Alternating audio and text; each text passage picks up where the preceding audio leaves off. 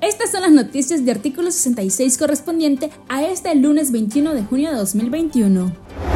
El aspirante a la presidencia Miguel Mora Barberena fue detenido la noche del 20 de junio por la policía subordinada a Daniel Ortega. Verónica Chávez declaró que su esposo se encuentra en calidad de desaparecido debido a que intentó conocer el paradero del periodista sin lograr obtener información después de 24 horas de su detención arbitraria. En una nota de prensa, la policía indica que detuvieron a Mora por violar la ley 1055, normativa con la que el régimen ha encarcelado a más de una decena de opositores, incluidos otros cuatro aspirantes presidenciales, a quienes señala de traidores de la patria por estar en contra del régimen de Daniel Ortega. Escuchemos las declaraciones de Verónica Chávez. Yo confirmo, ¿verdad?, la recaptura de Miguel porque recordemos que una vez más lo están volviendo a apresar en el 2018 ya Miguel había sido apresado y había pasado siete meses en, las cárceles de El Infiernío, luego del Chipote Viejo, ¿verdad? Y pues ahora lo volvieron a, recapturar.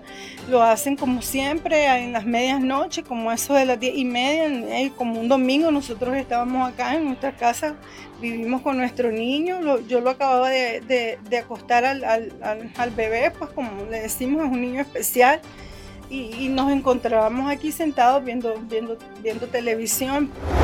La presidenta del Partido Ciudadanos por la Libertad e integrante de la Alianza Ciudadana, Kitty Monterrey, en una entrevista al programa televisivo esta semana, reiteró que Daniel Ortega le tiene terror a unas elecciones libres y esto es lo que ha conllevado a la detención de precandidatos presidenciales, lo que obligó a detener el proceso de selección de candidato único de ese partido. Mientras tanto, la delegada de ese por L dejó en claro que su partido mantiene la decisión de participar en el proceso electoral a pesar de las condiciones actuales. Sostiene que es la única alternativa y que harán todo un esfuerzo para ir a las elecciones el 7 de noviembre de 2021. Escuchemos lo que dijo Monterrey. Nosotros siempre hemos pensado que la salida cívica es la correcta y si vemos, o sea, voy a hacer una referencia a lo que está pasando en Venezuela en estos momentos. Venezuela Maduro está ya hablando de un diálogo y está hablando de ciertas condiciones para ir a elecciones y cuántos años tiene de estar en esta situación.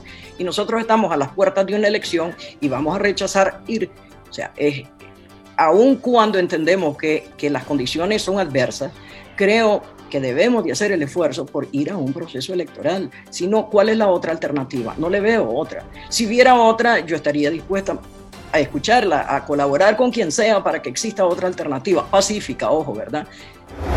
Los gobiernos de México y de Argentina de forma simultánea ordenaron a sus respectivos embajadores en Nicaragua regresar a sus países para consulta sobre la preocupante situación política que se vive en el país. En medio de la represión contra la oposición que mantiene el régimen de Daniel Ortega y Rosario Murillo, según informa una nota de prensa conjunta entre las dos naciones publicada en la página de internet oficial de la administración del país azteca. Recientemente se conoció que esos dos países promovían una hoja de ruta que consideraba una posible negociación con el régimen de Daniel Ortega para superar la crisis de Nicaragua. Sin embargo, ante la escalada represiva que deja en las últimas tres semanas, ordenan a sus máximos diplomáticos en Nicaragua retornar momentáneamente.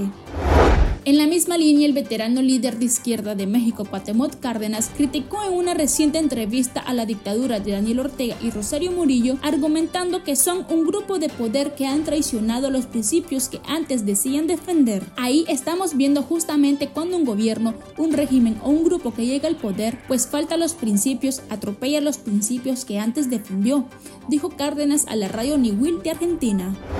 La Oficina de la Alta Comisionada de las Naciones Unidas para los Derechos Humanos, dirigida por Michelle Bachelet, rendirá un informe de actualización sobre la grave crisis sociopolítica que vive Nicaragua en medio de la represión que ejecuta el régimen de Daniel Ortega y Rosario Murillo. El martes 22 de junio, la Alta Comisionada Bachelet presentará una actualización oral sobre la situación de los derechos humanos en el país dice el mensaje publicado en la cuenta de Twitter de la organización internacional. Esto se debe a la nueva escalada de violencia que ha ejecutado Daniel Ortega en manos de la policía, el Ministerio Público y el Poder Judicial. Estas han sido las noticias de Artículo 66. Para esta y otras informaciones visiten nuestro sitio web www.articulo66.com, síganos en Facebook, Twitter e Instagram y suscríbanse a nuestro canal de YouTube. Les informó Heifran Flores.